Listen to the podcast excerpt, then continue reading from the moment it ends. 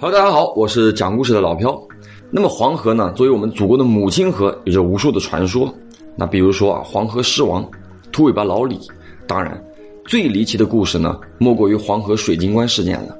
这个事儿呢，发生在上个世纪八十年代，在那个山东省啊东明县附近。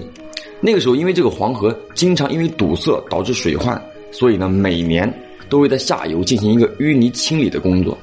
话说呢，有这么一次啊，这个清淤队呢都在河底挖淤泥呢，忽然间呢，有个人仰天发出那种奇怪的吼叫声。更怪的是啊，随后呢，其他在河底清淤的工人也都跟着发出那种奇怪的叫声。要知道啊，当时可是有近千人在工作，那吼声比打雷还要响，最主要呢还特别的持久。那在岸上当时做饭的家属呢，听到这个声音之后啊，就跑过去问了，发生什么事儿？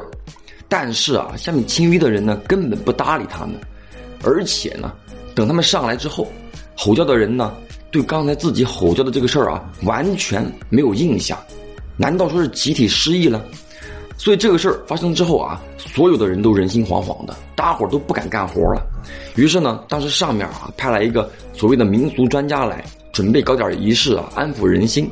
那结果呢，就在专家到的当天，又发生了一个怪事儿，在这个黄河的河床上啊，发现了一具水晶棺材。这个棺材呢是竖立在河床里的，通体散发着寒气，材质呢特别像玉石，但是又比玉石啊更加的透明。那这个棺身也特别的厚实，棺材盖跟这个棺材之间呢没有看到任何的缝隙，就感觉像是一个巨大的空心大冰块。你可以清楚的看到里面啊有水，水中还飘着一具尸体。你看不清尸体的样子，不过呢可以看到尸体啊穿着黑色的寿衣，在它周围呢有很多小鱼游来游去的。那么也不知道这些小鱼是从哪儿进入棺材的。当时呢，这个村里的老人就觉得说啊，很忌讳，反对继续挖这个棺材。但那个民俗专家呢，包括很多在场的年轻人啊，都坚持要开棺一探究竟。于是大家呢继续开挖，把这个棺材周围的淤泥啊慢慢挖走。眼看着已经挖出两米左右的高度了，但这个棺材呢仍然是不见底。那这个棺材到底有多高呢？这个时候呢？所有人啊都已经有点害怕了。那毕竟这么奇怪的棺材还是头回见嘛。明明是透明的，可是挖出两米多了，还是看不清里面的尸体。难不成里面有那些不可触犯的东西吗？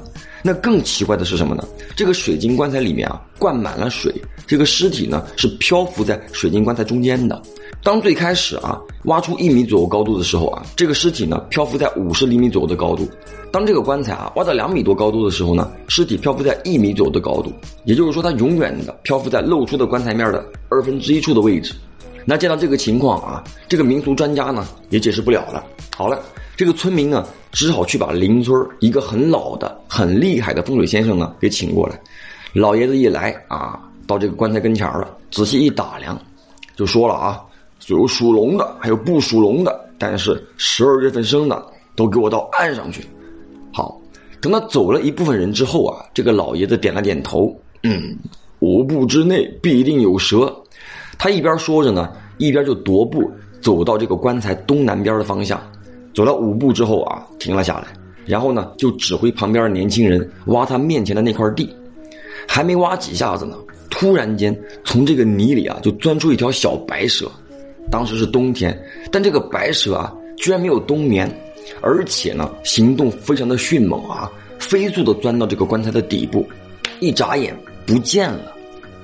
你要说这个蛇呢，对于老百姓来说啊是常见的，可这个白蛇，大家伙儿的还是头回见的，而且在大冬天都愣住了啊，怕犯了什么忌讳。就在这个时候啊，棺材突然间裂开了，从里面呲出的水啊，就跟那个呃消防队的呲水枪一样。大伙儿一看这个阵仗了，赶紧的是往岸上跑。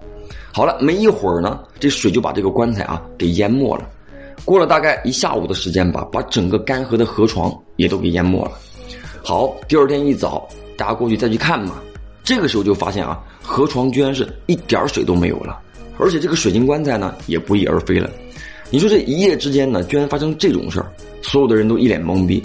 这个清淤的工作呢也都不干了。好了，这个水晶棺材失踪之后啊，当地啊还发生了几次地震和洪灾。那村民呢都非常的恐慌，纷纷质疑这个风水先生啊，是不是你破坏了我们的风水格局？那这个风水先生呢就只能解释了啊，说这个小白蛇呢是镇压在水晶棺底的一条恶龙，但是年代久远啊，这个棺材呢失效了。小白蛇呢是趁机吸取活人的精气修炼，因此呢清淤的时候啊，施工队就发出了吼叫，然后集体失忆，就是因为被这个小白蛇吸取了精气，所以呢失去了神智。这么一来呢，这个小白蛇就恢复了自由身啊，化身为龙了，带着曾经镇压它的水晶棺啊，遁入大江大海里去了。而至于这个洪水跟地震，是因为水晶棺移动了，导致当地的风水格局啊改变了。那以后呢就没事了。而那个棺材里的人，到底是谁，这不好说了啊，有可能还真的是龙王爷呢。好了，这么一解释呢，这个村民们呢也都半信半疑了，算是放心了。但是诡异的是什么呢？这个风水先生啊，讲完这个事儿之后，没过两天，忽然间双目失明了。那么过了大概有一年多吧，就去世了啊。很多人都说，哎，这老爷子可能是泄露了天机。而且啊，关于这个水晶棺材呢，还有一个说法，这个说法呢就感觉比较靠谱啊。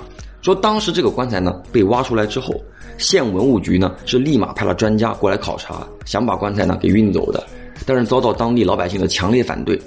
啊，都怕这个移动棺材啊，万一把当地的风水格局给破坏了，后果呢就严重了。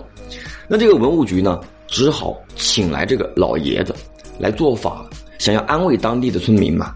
然后第二天夜里的时候呢，迅速的把水晶棺给运到县里去了。那这么个解释的话呢，听起来倒蛮科学的。那当然，这个水晶棺事件呢，据说当时呢确实是非常轰动的啊，有很多人亲眼目睹了，啊，都是头回见。说实话啊，用这个脑子去脑补一下这个水晶棺的话啊，那的确很神奇。但至于后面啊，这个水晶棺到底去哪儿了，或者说到底被运到哪儿去了，就没有人知道了。当然，故事嘛，都已经年代久远了啊，而且呢也无法考究了啊，就听个乐子吧。好了，我是讲故事的老朴，让我们下个故事见。